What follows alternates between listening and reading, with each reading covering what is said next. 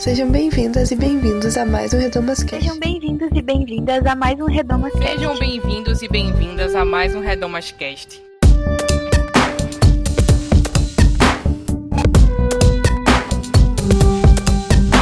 Sejam bem-vindos e bem-vindos a mais um Redomas Cast. Eu sou Luciana Peterson e no episódio de hoje eu convidei as minhas web amigas Bianca Ratti e Marisabel Galdino para conversar sobre crises de fé. Eu acho que todo cristão, toda cristã já passou por um momento de crise de fé e não soube muito bem o que fazer com essa crise, né? É um momento muito estranho porque a gente se sente culpado por estar em crise, a gente não sabe mais no que a gente acredita, no que a gente desacredita. E quando a gente passa a se desconstruir de algumas coisas, essas crises vêm, né? E eu acho que a gente precisa começar a lidar com elas, a gente precisa começar a falar sobre elas. E esse é o objetivo desse episódio. E como disse a nossa convidada Marisabel, a gente precisa entender as crises de fé simplesmente como fé também, um processo de caminhada com Cristo. Já deu para imaginar como esse programa tá incrível, não é mesmo? Mas antes de começar, alguns recadinhos. Primeiro, siga o Projeto Redomas nas redes sociais, assim você fica sabendo de tudo que acontece. Inclusive, recentemente a gente teve um encontro de algumas organizadoras do Redomas. Tem uma fotinha nossa lá, então se você ficou curioso, vai lá e outro recadinho é que você pode colaborar com a gente financeiramente para manter esse podcast ativo, para manter o projeto ativo. A gente está com uns projetos aí que vocês vão gostar muito de ver, eu acho. É, e para ser um colaborador, para ajudar a gente, você pode ir lá no nosso site projetoredomas.com e lá você vai encontrar uma aba Apoie. E lá você pode clicar e doar a partir de 5 reais. Você já vai ajudar pra caramba o nosso projeto. Outro recado é que nós temos uma errata para fazer sobre o último episódio que a gente lançou sobre igrejas tradicionais. E por isso a Bia vai dar um recado para vocês em 3, 2, 1. Olá, gente. Aqui é Bianca Ratti e eu gostaria de usar esse espaço para fazer uma rápida retratação com vocês a respeito de uma fala minha no programa 29, o Redomascast sobre igrejas tradicionais determinado momento do programa, eu digo que a pastora Priscila Cume é a primeira pastora uh, titular da IPI, da denominação IPI. Porém, eu fiz uma confusão e, na verdade, ela é a primeira pastora titular da primeira IPI de Curitiba. Então, apenas da igreja e não da denominação toda. Eu realmente fiz uma confusão ao falar sobre isso. E também em algum momento eu acho que eu disse que a denominação teria 130 anos. Eu também fiz uma confusão, na verdade é 116 anos. Então é um pouco menos. Queria deixar essa retratação aqui. Nós fizemos a errata em todas as redes sociais e também publicamos no, no post desse programa. Então tá tudo explicadinho lá, mas achei importante trazer aqui também para ficar tudo claro.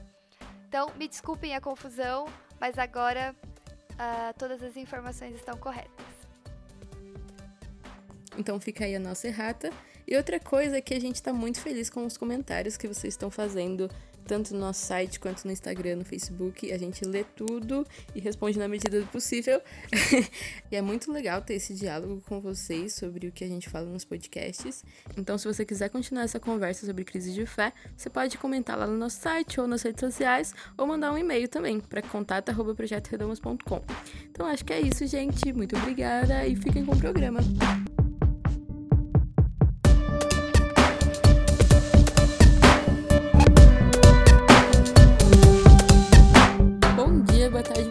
Noite. Hoje eu tô falando aqui diretamente do apartamento da minha amiga Bianca Ratti, que está me emprestando seu sofá eternamente. É... Então se apresente, Bia. Oi, gente, tudo bem? Estou feliz de estar aqui mais uma vez nesse bate local.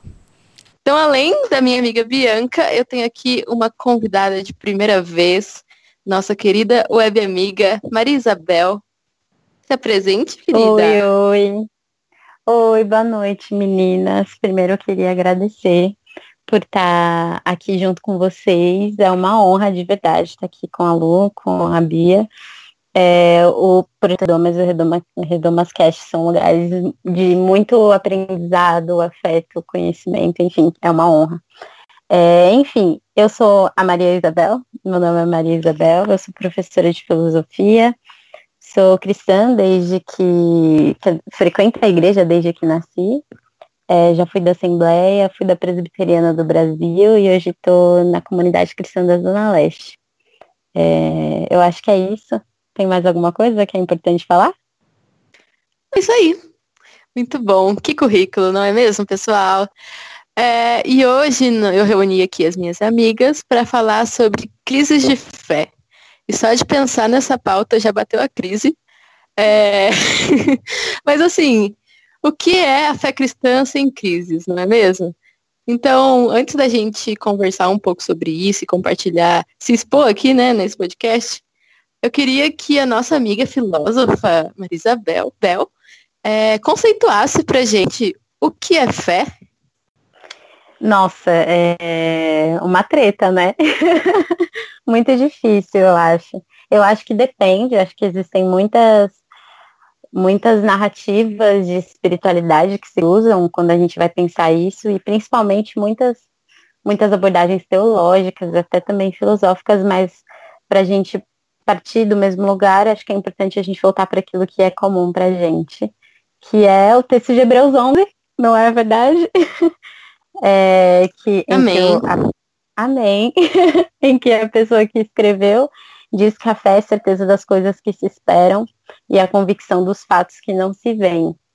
É, eu acho esse texto bastante importante, porque embora essa, essa primeira definição seja bastante abstrata, né, depois vem a galeria das heroínas e dos heróis da fé, e esses exemplos concretos eu acho que dão pra gente uma boa, uma boa ideia do que é essa caminhada de fé, né? Que é muito mais do que o sentimento. Acho que muitas vezes eu caio nessa cilada de achar que a fé é um sentimento, uma torcida, né? Uma espera, é, uma esperança meio vazia. E não, né? De, e a partir dessas, dessas pessoas que o autor de Hebreus traz pra gente, a gente consegue perceber que na verdade a fé é um projeto é um esforço, né? É um horizonte que põe todas as outras coisas em perspectiva. Então, tanto que, enfim, né? São essas pessoas, esses heróis, essas heroínas, que são as pessoas das quais o mundo não é digno, porque justamente não se consideram pertencentes, né? Esse tempo e a esse espaço, enfim, elas estão com, estão com um projeto lá na frente que serve para elas direcionarem a vida dela e tal. Então, eu penso mais ou menos um, nisso. O que vocês acham? Então, eu acho que pegar o, o texto de Hebreus 11 é muito bom, porque ele é um texto inteiro sobre fé, né, e que se dedica a falar sobre o tema. E é um texto muito bonito, assim, porque ele tem um, o conceito e tem a prática. Né? Eu também gosto muito de, do texto que fala sobre como a fé é um dom de Deus, né? Sobre como a gente. Que a fé não é necessariamente nossa, a gente não é transcendente, tipo, sozinho, sabe? Mas sim também Deus permite essa transcendência e e nos dá esse dom, né, da fé, porque para mim a fé é muito essa essa questão de se relacionar com o transcendente, com o sobrenatural. E isso também é um dom, é um presente de Deus, assim. Então eu acho isso, isso muito legal, assim. Sim, concordo demais. E eu acho que às vezes a gente pinta, a gente pinta ou pintam pra gente nas igrejas que a gente tem que ter uma fé cega, assim, né? Você tem que acreditar mesmo não acreditando. Então é uma coisa meio, meio complexa, assim, né? Como a gente entende fé, que é, é você ter certeza mesmo não tendo certeza, né? E, e eu acho que isso tira um pouco do real, assim, sabe? fica meio com um conceito vazio. Não sei, eu tinha essa sensação, assim, tipo, o que, que é fé? Eu tenho que acreditar, mas eu não acredito. E aí eu fui percebendo que a fé, na verdade, tá também nessas dúvidas, sabe, que eu tinha, nessas crises que eu tinha, nesses problemas que, que eu não via solução, mas que eu aprendia a caminhar com Deus nesse caminho, assim. Sim, porque é, a gente é um. É, nós somos seres humanos falhos e seres humanos que não uh, damos conta de tudo, né? E acho que Deus mesmo não exige que a gente dê conta de tudo, assim. Então, assim como é um dom que vem de Deus e é uma certeza daquilo que não se vê, ao mesmo tempo, uh, a gente não pode esquecer dessa, dessa humanidade que nos faz não dar conta e, e nos faz duvidar e nos faz descrer. E como essas descrenças, na verdade, nos levam a caminhos que podem vir a fortalecer ainda mais a nossa fé ou, ou não, né? Enfim, depende de como a gente lida com eles, assim. E, mas é, eu acho que é uma grande ilusão dizer que fé é, é uma certeza sem dúvida, assim, né? E, e isso é a definição, é o conceito, mas a prática é muito, muito diferente disso, assim. Uh, tem até um vídeo que o Ed Renekiewicz fala que não existe fé sem dúvida, né? Não existe fé sem se perguntar, sem se questionar. E acho que isso é um jeito muito mais acessível de, de pensar a fé, assim. E até o, o, aquela questão que eu falei sobre ser um dom de Deus, assim. Que não é uma coisa natural pra gente. É uma coisa que realmente vem de Deus. Então, a dúvida vai ser mais natural pra gente, como um ser humano limitado, né? Nossa, eu concordo muito também, é, principalmente quando vocês falam da, da importância da dúvida no caminho da fé, assim, porque eu acho que duvidar e se permitir duvidar e se ver duvidando é um lugar de muita coragem, de muita honestidade no, no nosso relacionamento com Deus, né?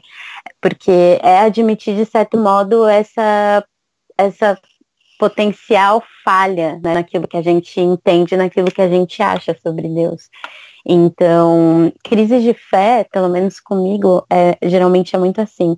Eu tenho muito crises, crises de fé, quer dizer, hoje eu não as entendo mais como crise, eu entendo isso como só o meu caminho de espiritualidade. Mas é, essas, entre aspas, crises, elas geralmente acontecem quando aquilo que eu acredito entra em xeque. Então, quando aquilo que eu vejo na vida, aquilo que eu experimento, de repente não encaixa com aquilo que eu deveria estar acreditando. E aí isso me mostra o quanto aquilo que eu acredito ao mesmo tempo é totalmente falho, porque Deus, o nosso relacionamento com Deus, nossos relacionamentos com as nossas irmãs e os nossos irmãos, está muito além dessa desse nosso dessa nossa possibilidade de racionalizar e entender tudo e ao mesmo tempo me, me mostra esse lugar da minha responsabilidade, sabe, no meu caminho de espiritualidade, no sentido de pensar que é, aquilo que eu entendo teologicamente ou aquilo que eu vivo religiosamente na prática e em comunidade com as minhas irmãs e os meus irmãos é também esse lugar de sentar e ouvir, sabe? Não só de saber como as coisas são, mas de tentar recolher da vida, tentar recolher das minhas irmãs, dos meus irmãos e tentar recolher da prática do meu relacionamento com Deus o entendimento das coisas, muito mais além do que é, só teoria e tudo mais. É porque eu acho que a dúvida acaba sendo um filtro, né, para nossa fé. É, eu acho que encarar essa dúvida como necessariamente o, o oposto de fé é muito reducionista, porque se a gente não tiver dúvida, se a gente não tiver é, um momento de questionamento, a gente vai acreditar em qualquer coisa também. A gente nunca vai sair do assim daquilo que nos foi passado como verdade absoluta, ou a gente vai seguir tudo que, sei lá, uma realidade X, Y, Z, cultural ou social imposta para nós. Então a gente vai acreditar em tudo e não vai passar pelo filtro eu acho que é, é, a dúvida ela não ela não nos tira da fé, mas ela faz a gente filtrar as nossas crenças, assim, né? Filtrar aquilo que a gente a gente pensa. E eu achei muito legal essa história de não chamar de crise de fé, né? E sim chamar parte da caminhada, porque isso também tira bastante da do peso que isso pode ter, assim, porque as, maiori, a, as maiores crises de fé que eu tive sempre foram muito desesperadoras, porque eu achava que eu estava, sei lá, tirando o próprio tapete, meu próprio tapete, assim, eu estava puxando meu próprio tapete, ou, sei lá, estava eu mesma implodindo as fundações da minha casa. E isso é muito desesperador, é, principalmente para pessoas que é, cresceram dentro da fé ou se formaram muito dentro disso têm relações profundas com a nossa identidade. Então, quando você começa a se questionar algumas coisas, e às vezes são coisas bem simples, mas elas são tão arraigadas à nossa identidade que parece que a gente está puxando o tapete assim e tirando as estruturas de tudo, de, de, tudo aquilo que a gente acredita e jogando o bebê com a água do banho. E não necessariamente é assim. Então eu acho que você tirar essa palavra crise, né? Porque crise remete assim ao caos instalado e uma sirene vermelha tocando e as pessoas correndo para lá e para cá. Então eu acho que tirar o peso assim de crise e colocar essa história da caminhada e faz parte da caminhada é muito mais reconfortante assim e faz a gente perceber que é normal e que faz parte, que é saudável, enfim. Sim, eu acho que a própria adesão da gente ao projeto do cristianismo parte desse movimento, né, que gera em nós a vontade de conhecer Jesus e mudar de vida, né, mudar de, de direção, assim e aderir a essa fé e comprar aquilo ali que, que a gente compreendeu que faz sentido na nossa vida. E é muito engraçado, assim, por que que depois que a gente entra nesse barco que partiu de uma crise, né, de um movimento, por que que a gente não pode mais questionar, assim, né? Por que, que a gente não pode mais é, duvidar? Por que, que a gente não pode mais fazer esses movimentos, sabe? Eu acho que é, é, é, é muito complexo, muito ambíguo, né? Esse, esse movimento que é imposto, assim. Porque, assim, eu cresci num ambiente de igreja que você podia fazer perguntas, é, mas existiam algumas perguntas que eram too much, assim. Daqui para frente você não pode passar. Você pode fazer perguntas até aqui. E aí, as perguntas mais do âmago, assim, as perguntas mais profundas, eu não tinha coragem de fazer para ninguém, assim. Eu jogava no Google às vezes e eu, é, eu, eu, sei lá, me perguntava para Deus diretamente, mas eu não tinha um espaço que fosse seguro para expor as minhas dúvidas, para conversar sobre elas, assim. Eu acho que eu só fiz, só fui ter esse espaço anos depois, assim, em outros ambientes cristãos. E como é que foi, foi para vocês? Assim, vocês tiveram essas crises de fé, esses movimentos de fé na vida de vocês e como que foi para vocês? O que que gerou? O que que sobrou? O que que mudou? Eu tive várias crises de fé. É, acho que, como eu falei, faz parte assim da caminhada, mas dos meus 16, 17 anos pra cá, quase todo ano eu me questiono alguma coisa assim muito grande. É... Porque eu acho assim que existem crises e crises, né? É, às vezes quando a gente fala crise de fé, a pessoa está pensando assim, questionar a existência de um Deus, questionar a fé em Jesus Cristo. E assim, isso é uma crise de fé, mas tem outras perguntas e outras dúvidas que geram crises na gente e que às vezes podem culminar nessa história de será que eu acredito ou não, assim. Para mim, a minha primeira crise de fé tem muito a ver com o abuso espiritual que eu sofri numa igreja que eu passei e a minha família toda passou. E esse abuso espiritual gerou uma grande crise de fé, porque era uma igreja extremamente controladora e, enfim, abusiva, né? É, e o que, é, o que os líderes da igreja diziam era lei. E você não podia questionar. E sempre foi muito da minha natureza questionar, eu sempre fui muito questionadora. Mesmo assim, é, por causa do, da questão cultural ali daquela igreja, é, mesmo questionando, isso não era bem visto. E ainda assim eu questionava dentro dos limites, como a Lu falou, né? É, mas lá não era encorajado questionar. Porém, tinha coisas que realmente, assim, ou eu assimilei como uma verdade absoluta, ou eu, é, enfim, não, não tinha espaço para esse questionamento. E, e aí, é, depois que eu saí dessa igreja e percebi o quão nociva ela tinha sido na minha vida e na vida da minha família, isso me fez questionar a noção de igreja, é, o que, o que uma igreja que, qual é o papel de uma igreja na vida das pessoas, se é necessário estarmos numa igreja para sermos cristãos, que são todas perguntas é, bastante tensas de se fazer, porque eu não lembro da minha infância um domingo que eu não estava na igreja. Então, questionar a função ou o propósito ou até a necessidade da igreja foi uma grande crise para mim. É, nesse momento eu ainda não tinha questionado uma fé em Cristo, uma fé em Deus, mas comecei a questionar minha fé na igreja, minha fé no projeto de igreja, como ele estava dado uh, na minha vida, enfim, como eu observava.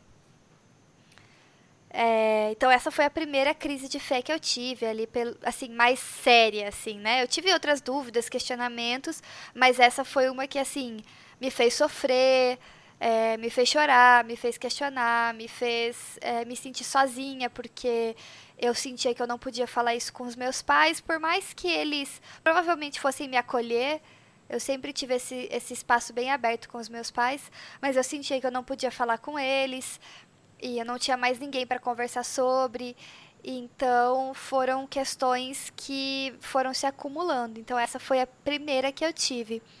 E aí eu fui depois que entrei na faculdade desconstruindo muitas coisas no meu pensamento que culminaram em muitas desconstruções na minha fé e algumas delas geraram crise, né? Essa própria questão das mulheres e do feminismo gerou uma certa crise, tipo, ah, será que dá para ser cristã e feminista? É, foi uma certa crise, né? Não foi tão grande, eu acho, quanto outras, mas, mas foi. É, eu também passei por uma crise daí realmente de questionar a minha fé em Jesus e em Deus. Em 2017, eu beirei ali o agnosticismo. uh, então foram crises que eu tive que foram bem complicadas. Uh, e meu jeito de lidar com ela sempre foi chorando muito, sofrendo muito, perguntando Deus por quê. Eu queria todas as respostas, queria saber tudo, queria responder tudo. Mas foram as principais crises assim que eu tive, né? Porém, hoje eu não consigo mais entender a minha fé sem dúvidas, sem questionamentos, sem problematizações, sem questões. É... Para mim, uma fé ativa é uma fé que se pergunta, assim, sabe? Muitas vezes. Então, essas foram as crises que eu tive. É, eu concordo muito com a Bia, assim, eu também tive muitas crises de fé e eu acho que grande parte disso, grande parte do porquê disso é porque eu também sou essa pessoa que nasci e cresci dentro da igreja. E eu acho que pessoas que nasceram e cresceram dentro da igreja são o tipo perfeito para terem crises de fé. Porque, sei lá, né, quando a gente olha mesmo alguns personagens da Bíblia e pensa algumas pessoas que já andavam com Deus há muito tempo e que andavam, sei lá, desde sempre com Deus, essa, nessas pessoas a gente encontra grandes crises de fé, eu acho. Como, por exemplo, Jonas, né? que se nega a ir para Nínive, e aí ele vai e tal, tem a história lá do grande peixe, etc, etc, etc. Mas o livro Jonas acaba com uma crise de fé absurda, assim. Com Jonas bravo porque Deus tinha salvado a, a cidade de Nínive e tudo mais. E, e, e, outra história que eu acho que é muito, muito exemplo, assim, das pessoas que que nasceram e cresceram na igreja, que é a história do filho pródigo. Não do filho que sai de casa, mas do filho que fica em casa. Porque quando o irmão dele volta, ele tem uma crise de fé absurda, assim, de, de não conseguir entender o porquê o irmão dele é, é recebido daquele jeito, é acolhido daquele jeito. E isso, tanto essa, essa crise de fé de Jonas quanto do irmão do filho pródigo mostram que, embora eles estivessem caminhando com Deus há muito tempo, é, eles estavam entendendo alguma coisa muito errada, assim. E essas crises de fé põem a gente nesse lugar, sabe? De pôr esse nosso edifício, essa nossa arquitetura, de acreditar e de como a gente acha que as coisas são, como que a gente acha que Deus age, é de pôr elas em dúvida, sabe? Tirar a gente desse lugar de ambição, de que é, eu sei exatamente como as coisas são, sabe? E viver isso é, e crescer fisicamente, crescer psicologicamente nesse processo, que é, que é o que acontece com as pessoas que nasceram e cresceram na igreja, é muito desafiador, assim, porque eu acho que é muito esse sentimento que a Bia disse, assim, é uma angústia, porque a sua fé é aquela coisa que põe todas as outras coisas em perspectiva, sabe? Que dá sentido a todas as outras coisas. E aí, quando ela é abalada, todas as outras coisas atrás abalam junto. Então, a sua relação com as pessoas da sua igreja, aquilo que você faz na igreja fica abalado, aquilo, como você lê as coisas que acontecem no mundo muda ou começa a ruir. E esse processo, que é um processo natural da nossa vida, de construir e desconstruir, quando a gente está dentro, só parece um monte de ruína. E aí a gente fica com essa agonia e com essa, com essa falta de sentido e tentando criar sentido para as coisas, esse desespero. Eu também tive muitos, muitos momentos assim, também porque eu sempre fui essa, essa pessoa muito questionadora, mas também porque eu sempre vivi com muitos muitos, sei lá, eu cresci ouvindo pregações de pastores muito diferentes, por exemplo. E aí isso dava uma confusão zona assim na minha cabeça, porque alguns eram mais acreditavam naquele Deus rígido que que, que enfim, que quer que as mulheres usem saia e não se depilem, etc. E outros pastores, por exemplo, não, tinham uma outra visão de Deus, essas coisas começavam a entrar em choque na minha cabeça, e eu ficava tentando achar é, respostas para essas perguntas. Eu tinha crise porque eu não conseguia achar respostas para essas perguntas. Eu tinha crise porque eu tinha as perguntas e na minha cabeça eu não devia ter essas perguntas, eu devia só ter certeza. Eu já tive crise de, de questão de certeza de salvação, porque enfim, né, se tem esse discurso de que as pessoas que são salvas têm naturalmente certeza da salvação. E eu ficava assim, mas será que eu tenho certeza mesmo da minha salvação? E coisas assim. E aí eu ia crescendo e à medida que eu fui crescendo, é, as perguntas viraram outras perguntas, né? E como por exemplo, é, quando eu era mais nova, eu tinha muitas dúvidas assim quanto a justiça de Deus, assim, eu não conseguia entender porque as pessoas boas sofriam, porque existiam, porque existiam pessoas sofrendo no mundo, já que Deus era tão poderoso e tão amoroso. Enfim, essas crises clássicas de fé, né? E aí, à medida que eu fui crescendo, essas, essas perguntas foram mudando, né? Então, é, a minha questão com o feminismo foi uma grande crise, depois a minha questão com o movimento negro foi uma grande crise, e mas à medida também que eu fui crescendo, eu fui entendendo que esse, que esse lugar da dúvida era o lugar também da minha sinceridade perante Deus, assim. E isso também, é como você encara essa crise, eu acho que tem muito a ver também com como você entende que Deus é, sabe? Porque se você entende que Deus é aquela pessoa que espera de você essa confiança inabalável sempre, o tempo todo, é, você vai entender que Deus fica muito chateado e irado quando você tem dúvidas. Mas se você entende Deus como, esse, como essa pessoa que está sempre te convidando para essa conversa, eu tenho o, o, meu pastor, e eu já ouvi outras pessoas falarem também, é, ele tem uma frase muito bonita que ele fala que a conversão não é nada mais do que uma conversa bem grande, né? E eu gosto muito dessa, dessa definição, porque põe a gente nesse lugar, sabe, de um Deus que não espera da gente respostas prontas. Ele espera conversas longas, e conversas longas, elas elas não têm, não têm um objetivo a chegar, sabe? Elas são uma construção, um relacionamento. Dúvidas fazem parte, hesitações fazem parte, fragilidades fazem parte. E Deus é essa pessoa que se, a, se alegra muito e é totalmente apaixonado pelos nossos processos de crescimento. Ele quer acompanhar a gente andar do nosso lado, sabe? E entender isso também foi uma grande, uma grande mudança de chave, assim, porque me ajudou a acolher os meus próprios processos de crise, acolher as minhas dúvidas, a deixar que as coisas que não faziam sentido mais, deixar com que elas deixassem de fazer sentido, sabe? Então, teve um momento, por exemplo, em que não fazia mais sentido para mim é, estar numa igreja em que as mulheres não podiam ser líderes. E foi uma crise, foi uma grande crise, assim, e abalou uma série de relações, foi, enfim, foi uma crise muito grande. E entender esse processo, porque é, eu estava chegando nessa resposta, porque eu estava passando por essa questão, e deixar com que, na minha fé, não fizesse sentido mais estar em uma comunidade onde as mulheres não podem é, exercer a liderança, acolher isso para mim e não ver Deus como essa pessoa que estava bravo comigo agora porque isso não fazia mais sentido para mim, para mim foi uma mudança de chave e hoje eu olho esse processo como um processo de fortalecimento da minha fé. Então, eu acho que também tem um pouco disso, assim, do quanto é, essas crises de fé são processos da gente tomar responsabilidade, sabe, daquilo que a gente acredita, quando a gente é essa pessoa que nasceu e cresceu na igreja.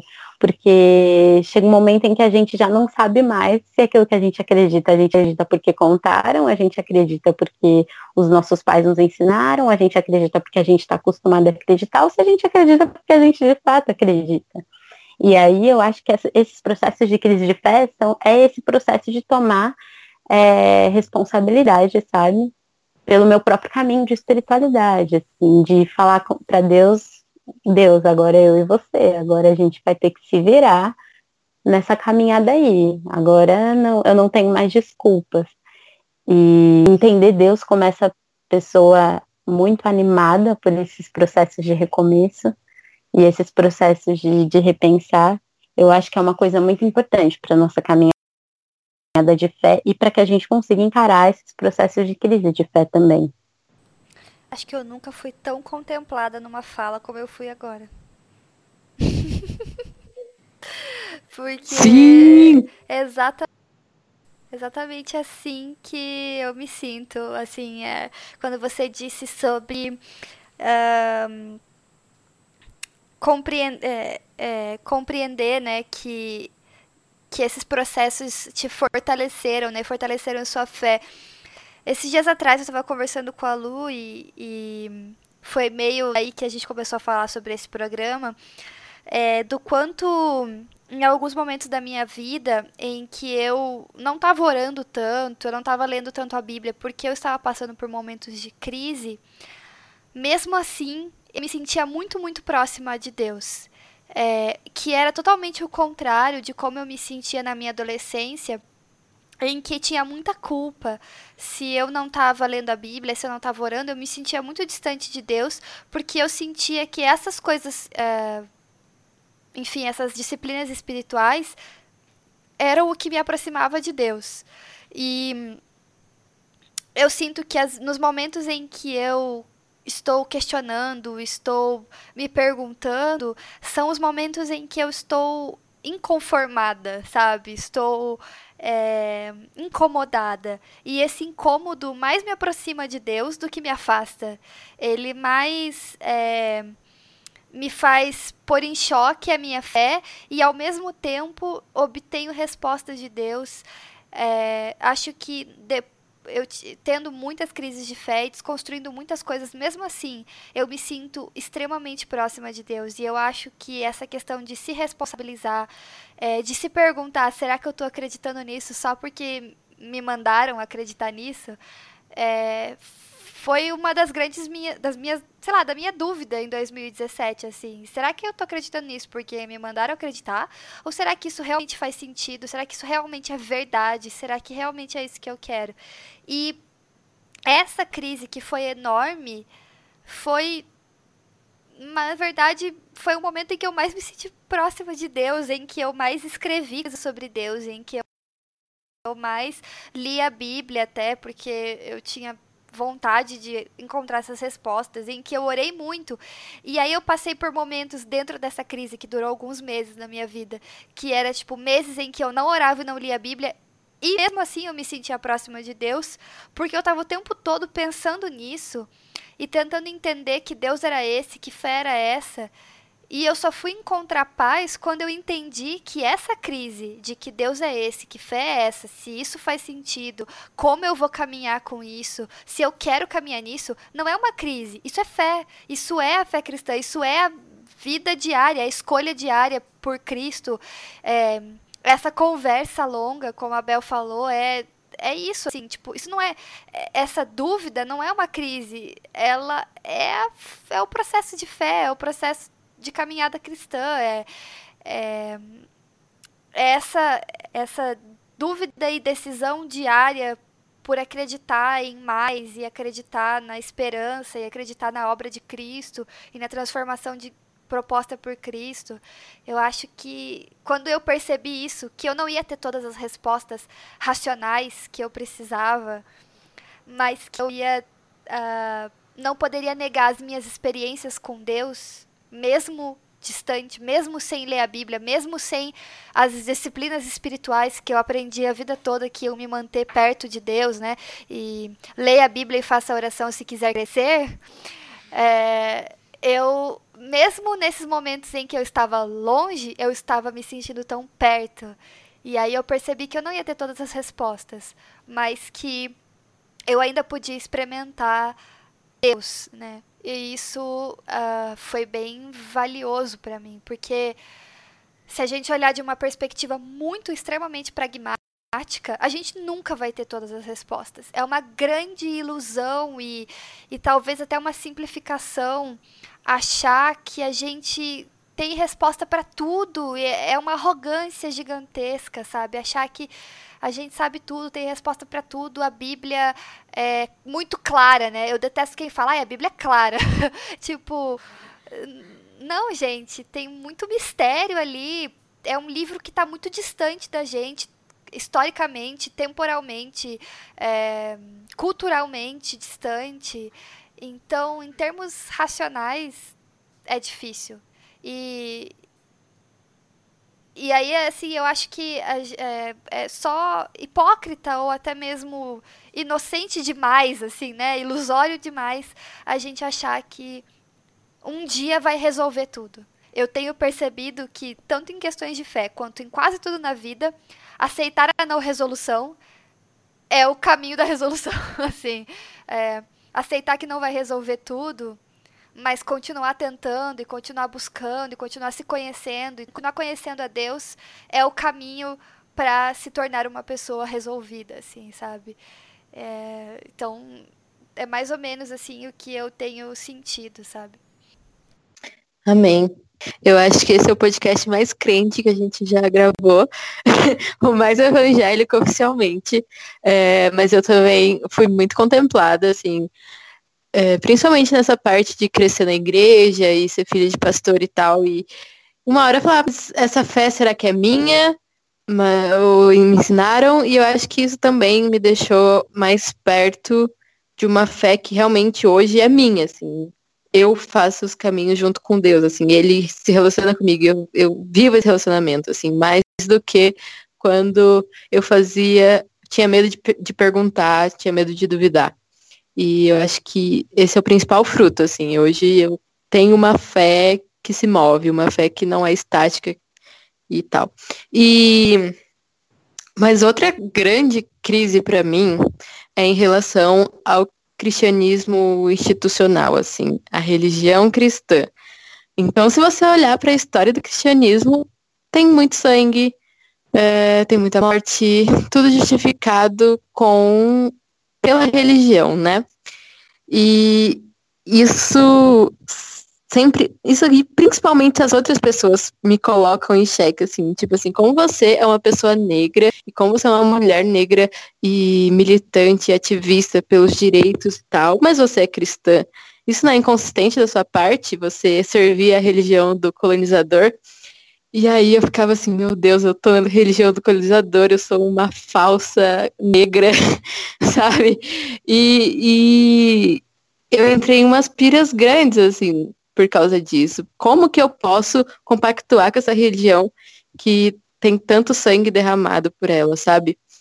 E só que aí eu fui entendendo que essa religião é, foi instrumentalizada, na verdade, né? Ela foi embranquecida, ela foi usada como projeto de colonização, mas esse projeto de colonização não é o de Jesus, que é o, o cerne do cristianismo, assim.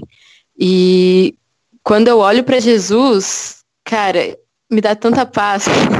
tipo, nisso aqui eu ainda posso me apegar, sabe? Nisso aqui, que é a única coisa que eu preciso me apegar, é, o, é onde eu posso deixar todos esses fardos, assim, todas essas dúvidas, todos esses problemas que eu vejo na caminhada é, em Jesus se resolvem.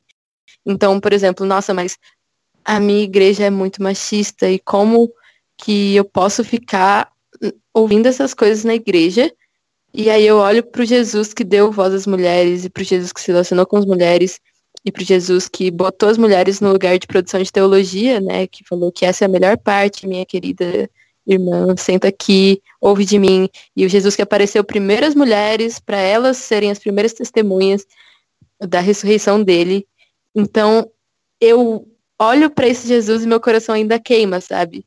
E enquanto meu coração ainda queima, eu acho que essa fé tá produzindo algo, assim, essa fé, essa fé é real na minha vida, sabe?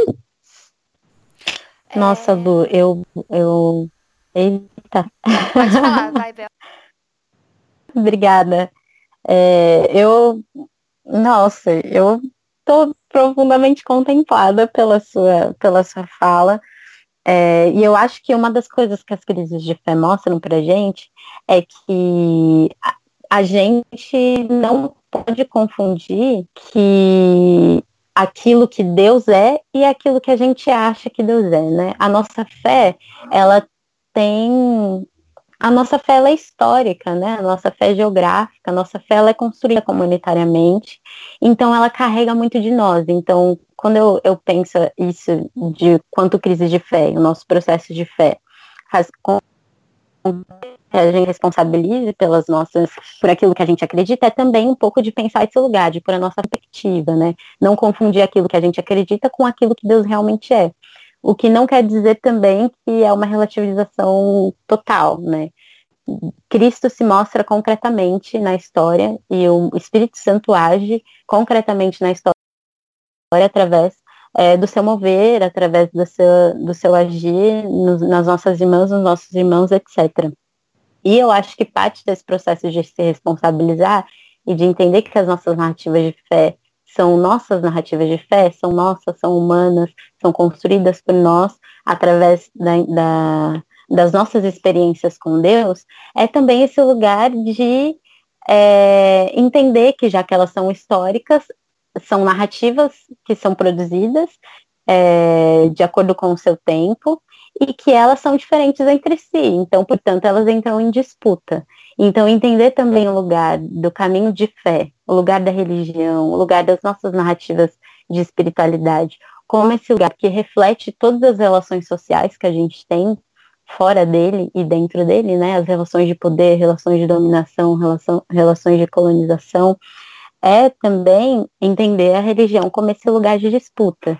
Então, eu acho que eu acho que essas coisas estão bem interligadas, assim, quando a gente pensa, é, caramba, né, já que essa minha religião é essa, essa religião que foi instrumentalizada, né, e qualquer, qualquer é, comparação que a gente possa fazer com hoje é mera coincidência, né, uma religião sendo instrumentalizada pelo uhum. Estado para para ser narrativa de, símbolo de, de dominação, de comunicação, de, de poder e enfim.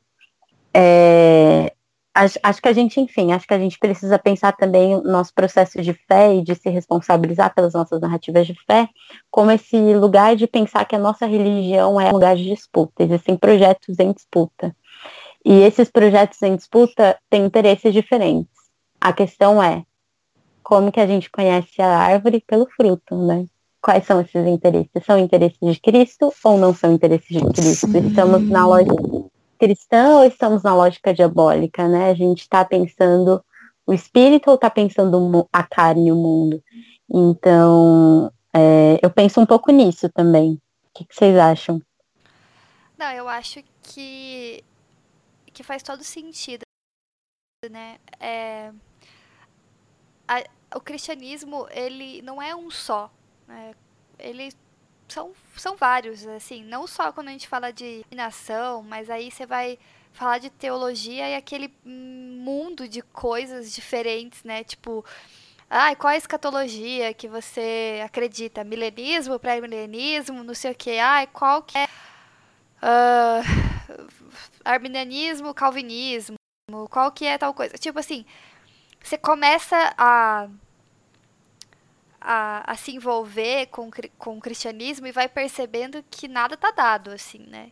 Que tudo é uma, é uma construção e, e que a maioria dos dogmas que a gente tem né, tido como cristãos são dogmas mesmo criados por pessoas e não necessariamente uh, dados por Deus ou presentes na Bíblia ou baseados em interpretações questionáveis de textos bíblicos, né?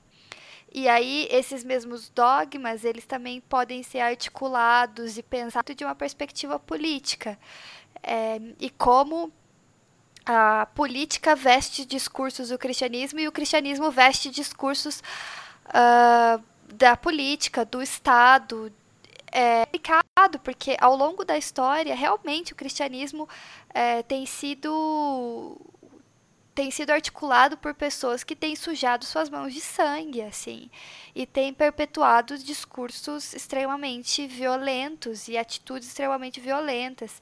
É, a, a Lu falou sobre é, o conflito entre ser uma, uma mulher negra numa religião de colonizador, mas eu já ouvi como é que você é cristã e feminista.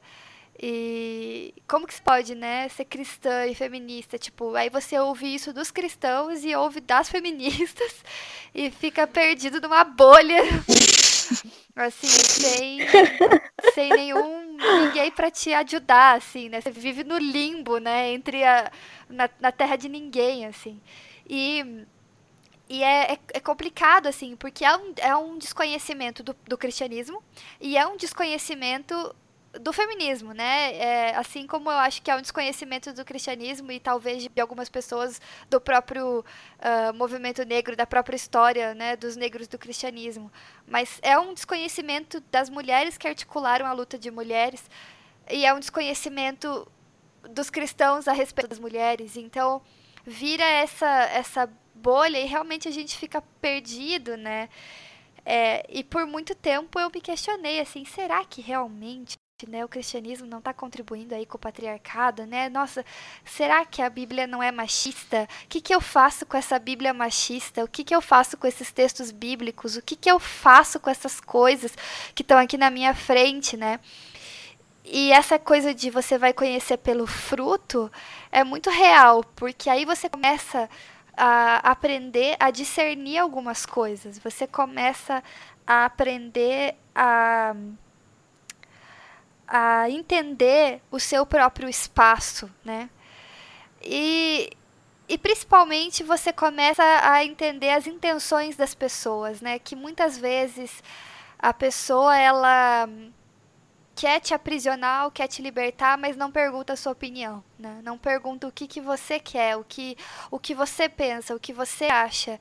E eu vejo muito isso, assim, né? O quanto, para algumas pessoas, o feminismo, por exemplo, pode ser uma, um símbolo de libertação ou um símbolo de aprisionamento. E, e, e essa, essa questão política, ela é tão atravessada pela nossa fé que realmente eu entendo a dificuldade de uh, articular as duas coisas. E não é que é fácil, né? Quando eu disse que eu tive essa crise ela não foi tão grande, é porque eu acho que eu sofri mais em outras, assim. Ou sei lá, eu já estava calejada, não sei. Mas. É, eu acho que eu entendo a dificuldade de articular e eu imagino a dificuldade que seja articular assim ser um cristão negro, imagino a dificuldade que seja articular ser um cristão LGBT, por exemplo, né? Hoje em dia que é o tema do momento, né? Como é que é isso, assim? Como é que se configura isso? O que, que você faz com isso? E como articular ser cristã e feminista, né? Como é que a gente articula isso? Tudo isso gera, um, geram grandes crises, assim. E acho que hoje é, quem não está tendo crise com as perguntas que a sociedade está colocando para gente não está ou vivendo nesse planeta ou não está se propondo a viver uma fé cristã verdadeira. Porque essas coisas têm que gerar crise na gente. A gente, a gente tem que olhar para o mundo e ter crise, entendeu? Tipo, o que, que a gente faz agora? Como é que a gente responde? Como é que a gente uh, se comporta? Qual que vai ser o nosso posicionamento? A gente tem esse dever, assim, de olhar para a sociedade e se compreender, se entender. E isso vai gerar crise, né? Não, não adianta. Isso, isso vai, é, vai fazer com que a gente reflita. É, e eu questiono um pouco as respostas muito prontas, muito fáceis, muito simplistas, porque elas no geral não são, não se mostram verdadeiras assim. Elas não se sustentam durante muito tempo uh, ou se contradizem profundamente, né? Então essa questão social e política aí que atravessa o cristianismo ainda mais, né, como a Abel falou, nos tempos que estamos vivendo. Mas eu acho que também não teve um tempo em que isso não foi complicado. É muito gerador de crises, mas na minha opinião tem que ser mesmo. A gente tem que entrar em crise mesmo com essas coisas para que a gente possa gerar respostas melhores, sabe? Porque eu tô achando que as respostas que a igreja evangélica tá dando aí para algumas coisas estão muito, muito simplórias, assim, muito simplistas.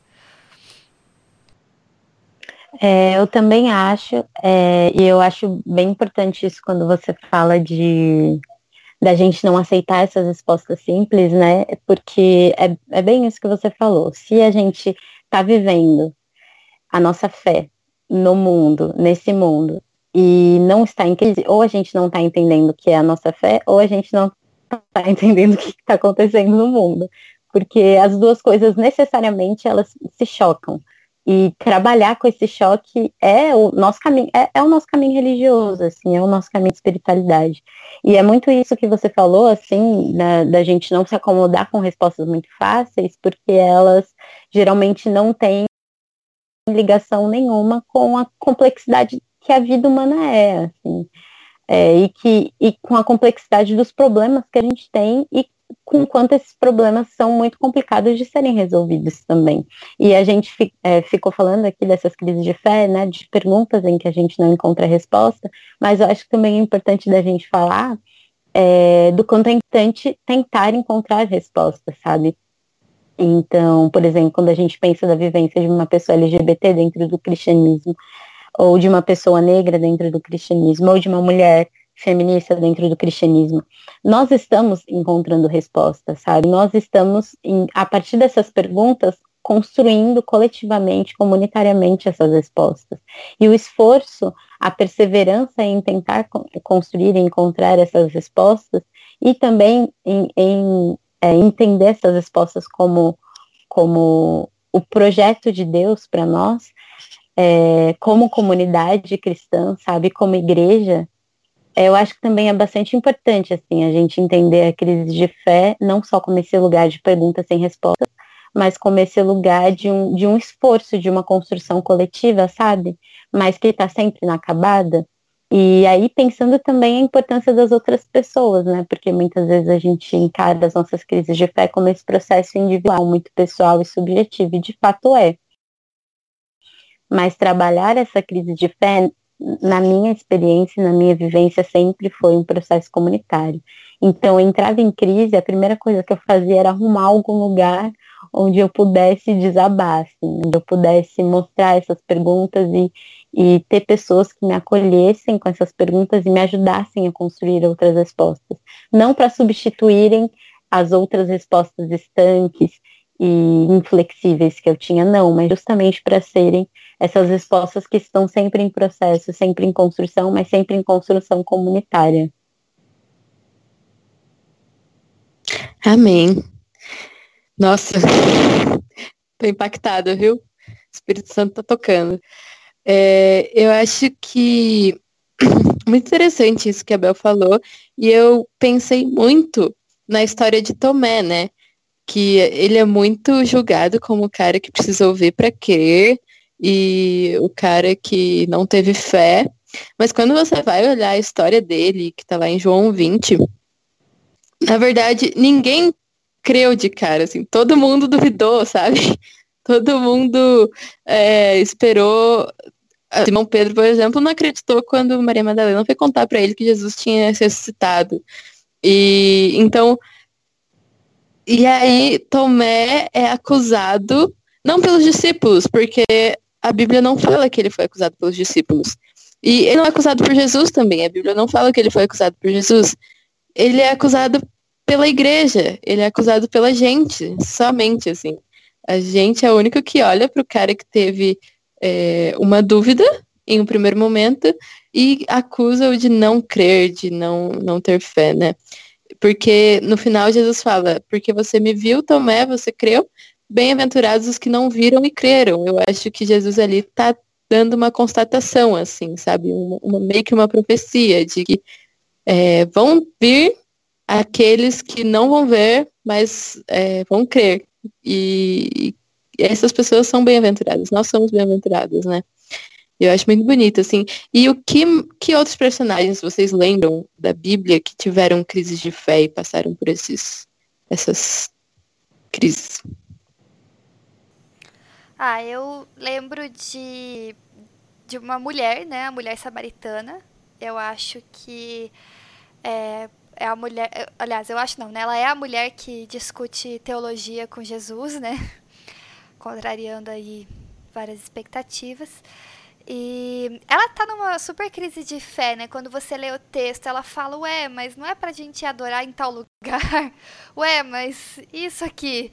E ela começa a questionar Jesus, né? E eu gosto muito desse texto porque Jesus não reprimina, não recrimina os questionamentos dela. Jesus conversa com ela, Jesus responde.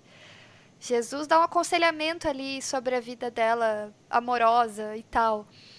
E ele tá conversando, assim, né? Eu acho é, esse um excelente exemplo, assim, de, de crise de fé rolando e, e Jesus só conversando, assim, Jesus de boinha, assim, só conversando, respondendo as perguntas, é, explicando as coisas e tal, gerando outras crises, né? Com respostas não, ó, se você beber dessa água aqui, você nunca mais vai ter sede. Imagina a crise que isso gerou na cabeça dela também, né? Tipo, que? Como assim?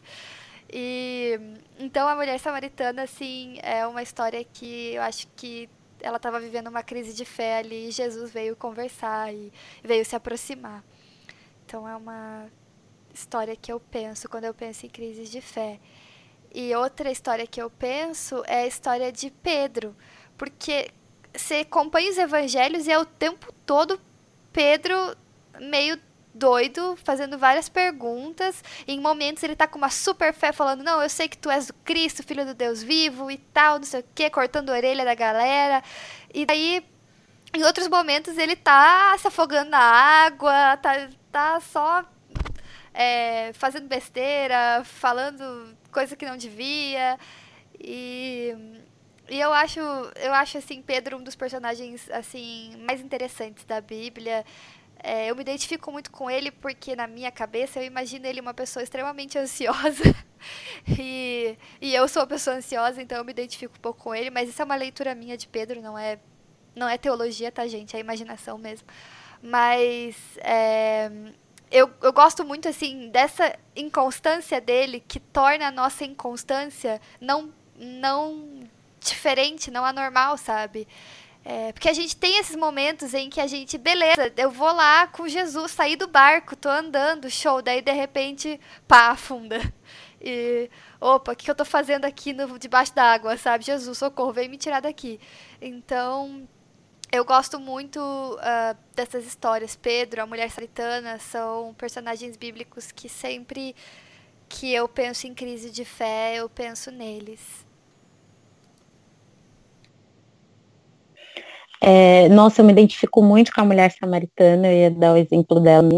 Eu acho. Essa história me, dava, me dá tanta paz, assim, até hoje, porque eu ouvi muitas vezes dentro da igreja que eu fazia perguntas demais e que eu devia só acreditar porque né, as coisas são ocultas para nós, enfim. É, que, enfim, o primeiro grande pecado foi justamente a ambição do conhecimento, essas coisas que tentam, enfim, ficar cerceando a gente, a nossa busca por conhecimento, a nossa busca por Deus e tal. É, então, sempre quando eu li o texto da mulher samaritana, eu me sentia muito, muito aliviada, assim, vinha uma brisa fresquinha no meu coração, porque eu me sentia acolhida por Jesus, assim, eu me sentia naquele lugar conversando com Jesus. É, mas eu acho que tem um outro tipo de crise de fé que eu acho que a gente não falou e que aparece bastante, que aparece muito nos profetas e que de alguma maneira aparece em Cristo também. É, e aí eu tô para discussão, meninas. Não sei se vocês é, veem desse jeito, assim. Que eu acho que a crise de fé não no sentido da dúvida, mas no sentido do cansaço, assim. É, assim como quando Jesus olha para Jerusalém e chora por Jerusalém, né? Ele diz quantas vezes é, é, eu quis acolher vocês, etc. Vocês viraram um rosto para mim e tal. Ou então a, a, a, fala de Jesus na cruz, né? Tipo, Deus meu, Deus meu, porque me abandonaste e tal. Que é esse lugar da, da crise que não é o lugar de estar duvidando da, do sentido e da veracidade daquilo que se acredita, mas do cansaço mesmo, sabe? De ver para sua fé e falar, cara, a gente está aqui lutando, construindo juntos esse mundo é, lutando pela, pela implementação do reino de Deus, pela justiça do reino de Deus sendo posta em prática. E parece que cada vez que a gente tenta dar um passo em direção para isso, isso se afasta mais e a gente nunca consegue chegar nisso, parece que fica cada dia pior. Então, esse lugar do cansaço eu acho que também é um tipo de crise de fé, assim, é um tipo de crise de fé que só é resolvida é, com a ação do Espírito Santo mesmo e com a vida em comunidade, porque eu acho que esse tipo de crise de fé é o tipo que só faz a gente olhar para o céu e falar, Deus, agora é com você, porque eu não aguento mais. Eu não sei se vocês já tiveram essa crise também, de pensar é, de, de olhar para né, as nossas utopias cristãs da implementação da justiça, da igualdade, é, enfim, e olhar para elas e falar assim, cara, será mesmo que é possível? E será que é possível mesmo acreditar no amor, né, nessa volta de Cristo? Não sei, o que, que vocês acham? Amiga, faz todo sentido. Eu não tinha parado para pensar nesse sentido de crise de fé. É um tipo de crise de fé que acontece muito. E um exemplo que aconteceu comigo foi numa vez que eu fui falar sobre racismo num evento cristão. E foi uma experiência horrível, assim. Primeiro porque as pessoas não acolheram a minha fala, assim, as pessoas foram bem racistas na escuta. E aí depois eu já estava acabada, assim, depois da fala. E aí depois veio uma menina falar comigo na minha cara que por que vocês estão falando sobre racismo dentro da igreja, dentro desse espaço cristão? Eu acho que a gente não devia falar sobre isso, a gente devia falar sobre coisas importantes. E é, ela falou, se alguém chamar você de macaco, você tem só que ignorar, porque porque isso você tem que fazer isso e porque Deus nem se importa com isso. Deus nem se importa com racismo. E quando aquela menina falou isso, eu quis chutar tudo, sabe? Eu quis desistir, eu achei que não valia mais a pena, porque ninguém tava ouvindo. E, e eu cansei, assim, eu falei, não, não faz sentido eu continuar aqui pra ouvir isso, sabe? Tô me desgastando e enfim. E depois daquele dia eu chorei muito, chorei muito diante de Deus. E foi um evento que tinha um espaço de silêncio depois é um momento de fazer silêncio. E eu não queria fazer silêncio com Deus aquele dia, sabe? É, eu tinha medo do que podia surgir daquele confronto, de dar espaço àquela crise que eu estava vivendo, sabe? E mas foi ali que o Espírito Santo agiu de fato, assim, que eu me senti acolhida de um jeito que eu não consigo explicar, porque tinha tudo para largar, sabe? Eu tinha tudo para desistir. E eu lembro que depois eu mandei um áudio para Bianca quase chorando também. então, esse momento de acolhida com as minhas irmãs e lá naquele evento com é, as pessoas negras que me acolheram, me abraçaram, é, foi importante, assim. Então, eu olho para essa história de Jesus relacionando tanto com Pedro quanto com a mulher samaritana, e é o Jesus que se faz carne, né? O Jesus que se encarna nas histórias, que se encarna nas dores, que se encarna nas nossas crises e que está ali do nosso lado, ele não está alheio, né? Ele está entre nós. E acho isso muito bonito, apesar de difícil. difícil lembrar quando você está no meio do furacão. Nossa, esse cansaço, ele é muito real, assim. E e ele é um cansaço que realmente assim, quando a quando a Bel falou que é uma coisa que vem do Espírito Santo e da comunidade, a resolução dessa crise, é muito verdade, assim, né? Nessa história da Lu, mas eu acho que na minha vida também, em tantos momentos, assim, eu só queria chutar o balde. e. E literalmente eu fui salva por causa de Deus nas pessoas, sabe? É, é, ver Deus nas pessoas, ver Jesus nas pessoas. E às vezes em coisas muito simples, assim, que é alguém vir contar uma história ou falar uma coisa e nem saber do que eu tô passando e com aquela história, com aquela fala, a pessoa é, fez com que eu tirasse o pé do balde, assim, que eu queria chutar. E isso, cara, isso faz toda a diferença, porque é, esse cansaço que, que muitas vezes acontece, ele ele vem de uma de uma de um choque de realidade às vezes, sabe? Porque a realidade que a gente consegue ver, né?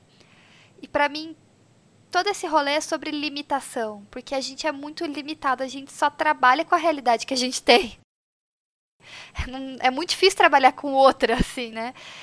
E, mas é o nosso desafio, né? O nosso desafio transcender essa realidade aqui, mas é muito difícil fazer isso, assim, é muito difícil uh, é, olhar para essa realidade, olhar para essa realidade injusta, opressora, pecaminosa e, e, e, e, se olhar também como parte disso, assim, eu vejo, sabe? É, como parte integrante desse sistema, mesmo numa tentativa desesperada de não ser, assim. É, aliás, essa é uma outra crise de fé, né? Quando a gente é aquilo que a gente não quer ser, né? Paulo até fala isso, né? Que ele só fazia o que aquilo que ele não queria fazer, aquilo que ele queria fazer, ele não fazia. E nossa, quantas vezes eu já não li esse texto chorando, tipo, ah, oh, meu Deus, é isso. Essa sou eu. Eu só faço o que eu não quero fazer. Mas esse cansaço, né, de, de olhar para as coisas e não ver as coisas caminhando para aquilo que a gente sabe que é o plano de Deus, né, de paz, de justiça, de bondade é muito real, assim. E realmente a comunhão com as pessoas e ver Cristo nas pessoas e ver o que Cristo faz nas pessoas é que move a gente, né? Em 2017 mesmo, que foi o ano lá da minha grande crise, é, no final do ano, essa crise eu tive bem no começo do ano, e aí no final do ano eu fui para Porto Alegre e a gente foi numa igreja que, que tinha recém é, restaurado a capela. E na capela tinha um altar e em cima do altar estava escrito em latim, e a minha pronúncia não vai ser boa, mas uh, como se lê era Caritas Christi urget nos, que significa o amor de Cristo nos compele. E eu lembro que eu li isso e daí aí, lá tinha, eu não sabia o que era a frase em latim, mas eu é, tinha um quadros explicando toda a reforma da igreja ali, da capelinha. E a gente foi ler esses quadros para tentar entender um pouco da história daquela igreja. É, e aí eu li essa, a tradução dessa frase, né? O amor de Cristo nos compele. E a palavra compelir, ela é tão forte, sabe? E eu lembro que essa frase ficou assim gravada no meu coração, assim, sabe?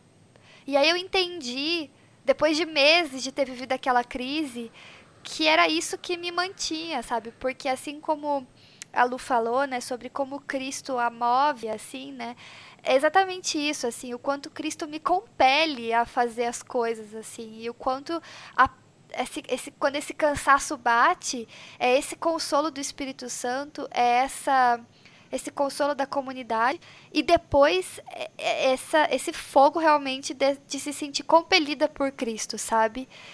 É, é impressionante, assim, o quanto essa frase me deu um novo sentido, assim. E, e depois de, enfim, estar tá experimentando esse cansaço é, de olhar as coisas e ver, cara, nada muda, a igreja. A igreja é dividida, a igreja é corrupta. Depois das eleições, então, eu não sei vocês, mas eu senti esse cansaço assim só atingiu o pico, assim, que eu não queria mais entrar na igreja, porque eu estava chateada com aquelas pessoas que votaram no Bolsonaro, eu estava chateada com uma igreja que deu palco para um discurso completamente anticristão. E e aí eu tava sentindo um cansaço absoluto e total, e nem na própria igreja eu encontrava esse consolo comunitário, assim, graças a Deus por outros irmãos de fé, assim, e por pessoas da igreja, né, que eram uma minoria, mas estavam ali, né? E quando eu digo igreja, eu digo igreja brasileira, né? Não necessariamente só a minha igreja, mas é, o quanto eu tava cansada de ver aquilo, e, tipo, cara, parece que a gente tá dando um burro em ponta de faca, sabe? Mas, é, enfim, a gente uma hora recupera o fôlego, assim. É, eu, eu vivi situações muito parecidas também. E eu acho que é nesse momento que a gente experimenta aquela coisa da, da paz que excede todo entendimento, sabe?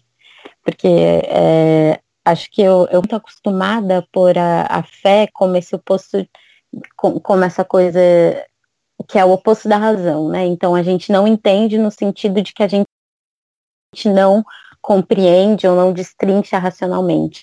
Mas a fé também é essa coisa que vai além do entendimento, né? Então, eu, eu acho que experimentar essa paz, que excede todo entendimento, vai, vai mais ou menos por esse caminho da fé. Porque me lembra aquele texto, no finalzinho de Coríntios 13, em que Paulo diz que é, o, o, que o que fica né, é a fé, a esperança e o amor, porém o maior deles é o amor. Porque eu já experimentei momentos em que eu não tinha mais esperança, a fé que eu tinha eu não sabia se eu tinha mesmo, e o que me salvou foi o amor, assim. O que me salvou foi, foi viver o amor, sabe? Viver o amor de Deus, viver o amor de Cristo, viver o amor com, com as minhas irmãs e meus irmãos, isso me salvou. E, e essa que eu acho que é a mensagem mais bonita do Evangelho, sabe? É, é o amor, é, é, é, o amor que consegue sustentar, consegue sustentar a fé, o amor consegue sustentar a vida religiosa, o amor consegue sustentar as coisas racionais e as coisas não racionais, é o amor. E eu acho que, que viver esse caminho de amor é, vai um pouco por esse lado, sabe? De experimentar coisas que excedem todo entendimento. Amém de novo. gente, muito bom. É, eu acho que a gente falou muita coisa. Ouvintes têm muitas coisas para refletir. É, e eu acho. Vocês querem falar alguma coisa? Eu tenho uma coisa para compartilhar que nesse ano de 2017, em que, eu te, em que eu tive a minha crise Master Blaster e tal, a gente, eu e a Lu estávamos num evento, bem no momento em que eu estava atravessando essa crise. E era um evento longuíssimo, de 20 dias, e eu estava me sentindo presa em mim mesma e lá, porque eu não conseguia sair dessa crise, enfim, várias tretas. Só que lá era um evento crente, né? E aí tinha esse momento em que a gente lia um texto bíblico, prestava atenção e aí orava. E a gente era muito encorajado a escrever as orações. Enquanto a gente conversava, eu lembrei de uma oração super curtinha que eu escrevi, mas eu acho que está na lista das orações mais sinceras que eu já fiz na minha vida. E eu queria compartilhar com o pessoal aí para se você estiver vivendo uma crise de fé, você pode fazer essa oração também que é, é a, o texto que a gente leu era o Salmo 34, e aí a minha oração é assim: Assim como o Senhor ouviu Davi, será que a sua voz, será que o Senhor pode me ouvir? Eu tenho tentado buscar a paz com perseverança. Paz nas minhas relações, paz em meio às crises, paz para o mundo. Me ajuda, Deus, porque eu quero ficar cada dia mais longe do mal e mais perto do bem. Quero entender tudo, mas nem tudo cabe a mim. Eu não sei permanecer sempre confiante em tua obra, mas quero transcender o meu próprio entendimento e experimentar a tua paz. Amém. Então, essa é a minha Amém. oração da crise. Amém. Muito bom. Quer fazer uma oração também, Bel? ah, é muita responsabilidade depois de uma oração bonita dessa. É. é, então, mas eu, eu, que... eu queria. Ai, pode? Pode falar. Eu queria, eu queria só compartilhar uma coisa que para mim foi muito importante, que vai mais ou menos nessa linha do que a gente estava falando agora no final, nos meus momentos de crise de fé, que foi encontrar lugares de acolhimento, assim. E para mim esses lugares, é, às vezes foram a igreja, às vezes foi a igreja, mas às vezes não, assim. Às vezes foram irmãs, irmãs, irmãos que não estão na igreja ou que ou que estão às vezes até mesmo em outras denominações ou até mesmo em outras religiões, mas encontrar lugares onde você se sinta acolhida, encontrar lugares onde você possa conversar, é, é, é também experimentar essa multiforme graça de Deus, sabe? E para mim foi muito importante. Se eu, se eu continuo no meu caminho de espiritualidade, se eu continuo acreditando nele, se eu continuo construindo ele, é porque eu tive pessoas ao meu redor que é, bancaram isso junto comigo, sabe? E isso, enfim, foi muito importante para minha saúde psicológica também. Então eu acho que eu queria falar isso, assim. É, às vezes passar por esses momentos de crise de fé mexem com muitas das nossas relações. E busquem, busquem lugares, é, busquem QGs, né? Busquem lugares de acolhimento. Invistam nas suas relações nesses momentos, porque elas, elas, Deus se revela através delas nesse momento. Então, eu acho que eu queria deixar essa dica, assim. Não fique sozinho. Você não está sozinha. Nós todas passamos por esses momentos e busque lugares onde você possa descansar também. Amém. E busquem terapia também. Eu e a Bianca, a gente tem é, uma piada, uma brincadeira, que metade das nossas sessões de terapia a gente passa explicando como funciona a igreja evangélica. Porque essas crises geram traumas, né? Ou vêm de traumas. Então eu acho importante também a gente é, buscar ajuda profissional quando achar necessário, assim, se puder, se tiver ao seu alcance, né? A gente sabe que não é acessível para todo mundo, mas pode ser um processo importante, assim, para aprender a lidar com tudo isso que acontece dentro da gente. É, então, agora para a gente terminar, eu acho que a gente pode passar para uma parte de recomendações para quem está em crise. Então, vocês têm algum livro, site, texto, podcast, música, qualquer coisa que vocês querem indicar? É, eu acho que tem um livro que para mim é muito especial, que é um livro do Ricardo Gondim, que chama Eu Creio, mas Tenho Dúvidas. Eu acho que é, é um livro que pode, enfim, ser bastante importante para esse processo. Eu acho que é importante buscar outras pessoas, assim, outras pessoas que, que passaram por isso e para mim, em todos, os meus, em todos os meus processos de crise, eu sempre fui atrás de muitas pastoras e pastores para conversar e tal. Eu lia muitas outras coisas, então é, eu ouvia pregações de igrejas muito diferentes também. Isso para mim é muito bom, então eu indicaria isso. E é, o Redomas, o projeto Redomas, é, também e eu acho que, para mim, um lugar que foi muito especial foram é, os movimentos ecumênicos.